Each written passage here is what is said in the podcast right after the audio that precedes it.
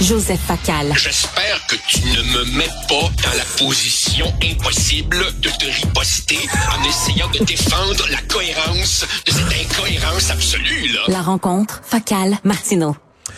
Écoute, est-ce que tu as lu le texte de Thomas Friedman dans le New York Times? Donc, Israël is about to make a terrible mistake. Israël est sur la voie de, de commettre une erreur terrible où il dit à Thomas Friedman, et c'est pas n'importe qui, moi j'ai énormément confiance en son jugement, euh, un expert du Moyen-Orient, il a vécu là, il a écrit des livres et tout ça, et il dit que les risques euh, de que ça se transforme en conflit mondial sont réels? Est-ce que tu partages ces inquiétudes, Joseph? Richard, quand Thomas Friedman s'exprime sur ce sujet, on ne peut pas balayer son opinion du revers de la main. C'est quelqu'un pour qui j'ai un immense respect. C'est un très grand journaliste. Et pour tout te dire, dans mon panthéon, il arrive après le regretté Christopher Hitchens. C'est un très grand, très grand penseur écrivain. Euh, je crois que ces inquiétudes sont légitimes et que le danger est réel. Voilà pourquoi euh, Israël doit effectivement euh, garder la tête froide euh, si, ou plutôt quand il entrera dans Gaza, car à la différence de M. Friedman, je pense qu'Israël va et d'une certaine façon doit rentrer dans Gaza. Je crois, Richard, que le statu quo est terminé et qu'on ne reviendra pas en arrière ce qu'a fait le Hamas ne peut pas rester euh, impuni. Pensez-y, si Israël, suivant M. Friedman, n'entrait pas dans Gaza, ça voudrait dire que le Hamas y resterait, aurait montré que le terrorisme paie et imagine l'extraordinaire victoire politique et idéologique. Donc, il faut riposter. La question devient comment, jusqu'où? Et c'est là que, effectivement, là-dessus, je rejoins Thomas Friedman, Israël a pas beaucoup de bonnes options. D'abord, un, un, mot sur le risque de dérapage vers une guerre mondiale. C'est toujours possible.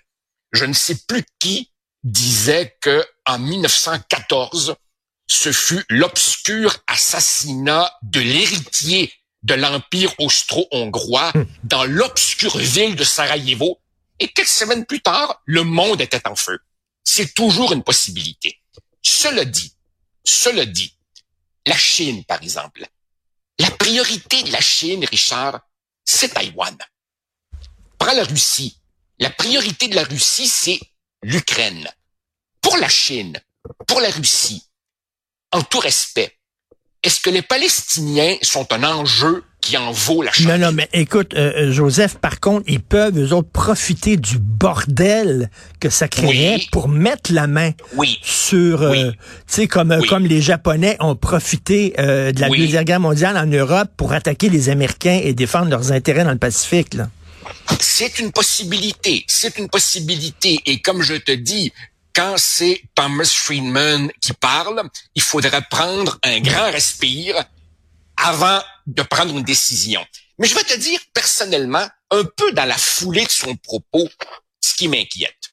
Regarde bien là. Admettons qu'Israël rentre dans Gaza et neutralise le Hamas. Ensuite, c'est quoi les options? Une occupation à long terme de Gaza par Israël, c'est pas vraiment supportable. Faut être sérieux. Garder le Hamas, impensable. Demander au Fatah, la faction palestinienne qui contrôle la Cisjordanie, de venir administrer Gaza, impossible. Le Fatah ne voudrait pas passer pour l'instrument d'Israël. Demander à une force internationale type casque bleu, qui est même pas capable de régler Haïti, devenir impossible. Une force euh, euh, sélectionnée dans les pays arabes environnement, ils accepteront pas.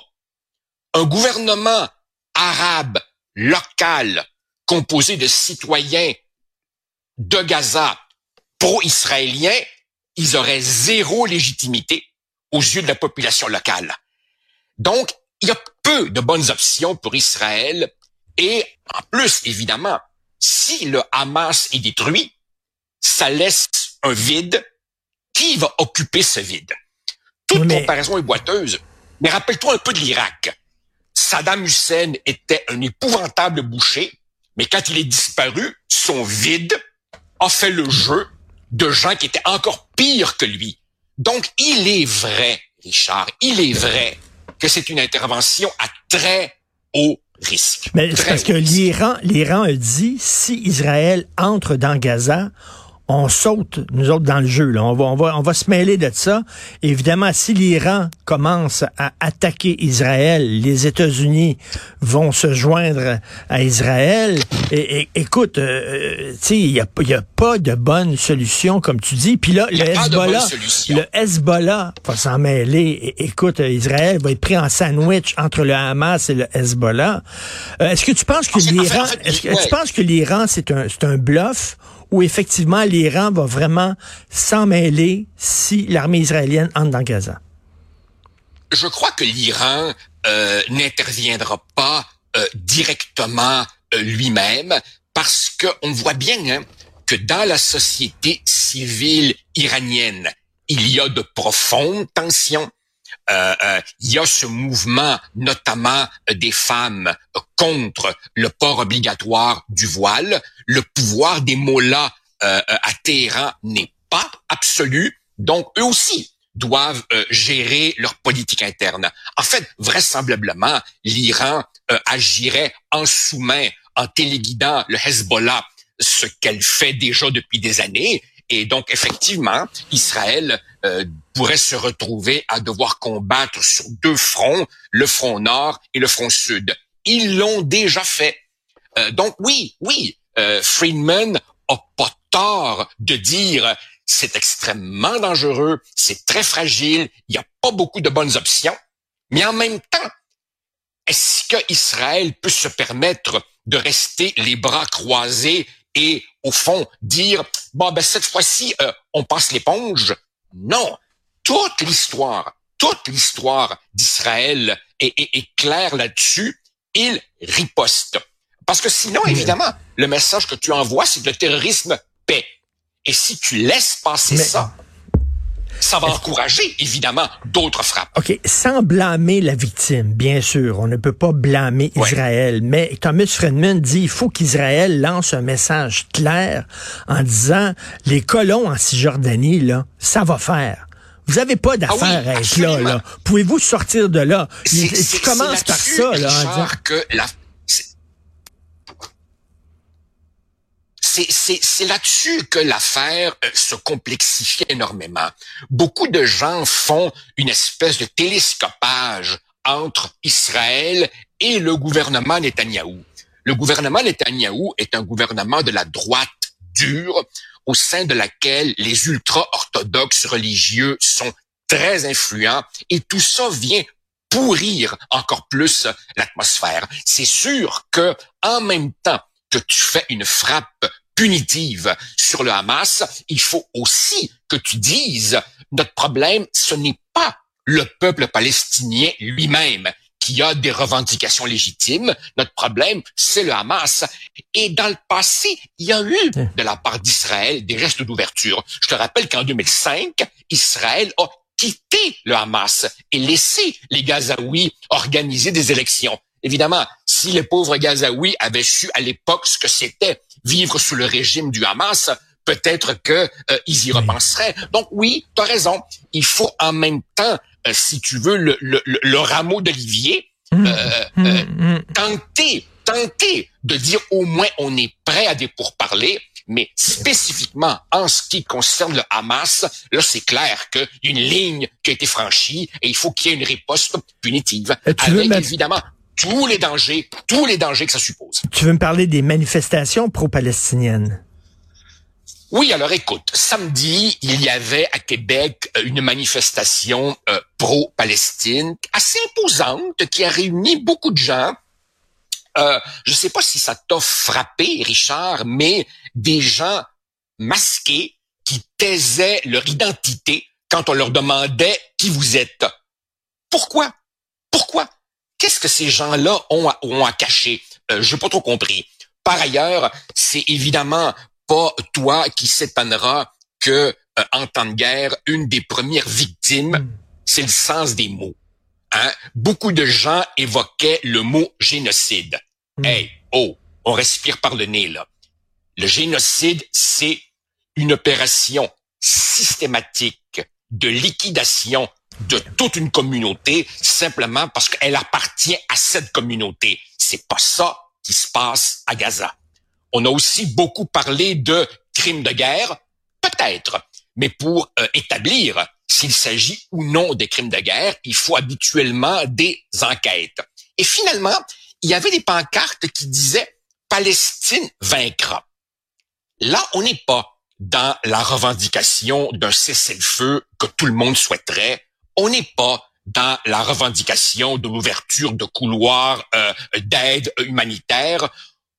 On est dans une prise de position politique qui gagne à être précisée. Quand on dit Palestine vaincra, qu'est-ce qu'on entend? La solution des deux États? Oui, j'en suis. Les Palestiniens, il faut le redire, ont droit à leur pays.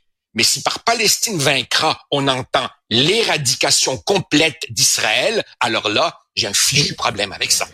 Et le Hamas, avant, s'en prenait à des soldats israéliens, pas la population civile. Et ça me, ça me peine de dire ça parce que c'est épouvantable. Mais il faut le dire. Il faut que les gens sachent ça. Les jeunes filles, les fillettes, des, des femmes, des jeunes adolescentes qui ont été euh, kidnappées et euh, tuées par le Hamas, qu'on a retrouvé ligotées les mains dans le dos. Joseph, certaines de ces femmes-là avaient été violées par tellement d'hommes et avec une telle rage qu'elles avaient le pelvis défoncé. OK? Ça, là, ça, là, c'est scientifique, là. C'est épouvantable ce qui s'est passé en Israël le 7 octobre dernier.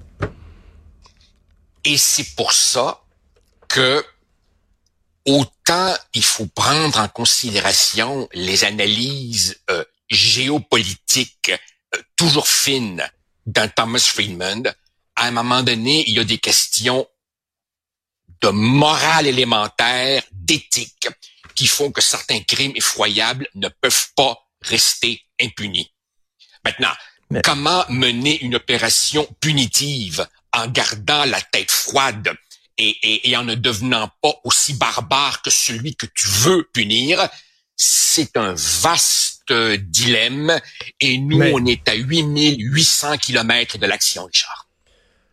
Mais euh, en devenant pas aussi barbare, j'imagine pas, moi, les soldats israéliens commencer à entrer dans des villages et à violer les jeunes filles, les ados, les grands-mères. Ben non, c'est pas comme ça qu'ils font. Euh, oui, il va y avoir des bombardements, oui, il va y avoir des dommages collatéraux, mais c'est pas exact, c'est pas ce que le Hamas se fait.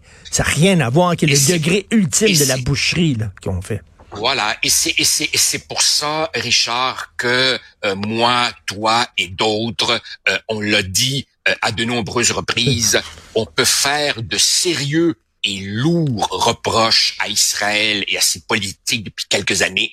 On ne peut pas faire une équivalence morale et renvoyer dos à dos un État hmm. démocratique de droit, certes imparfait, et une bande de terroristes qui ne se sentent liés par aucune considération éthique et morale. Merci, euh, Joseph. À demain. Merci. Bonne journée. Merci. Porte-toi bien, Richard.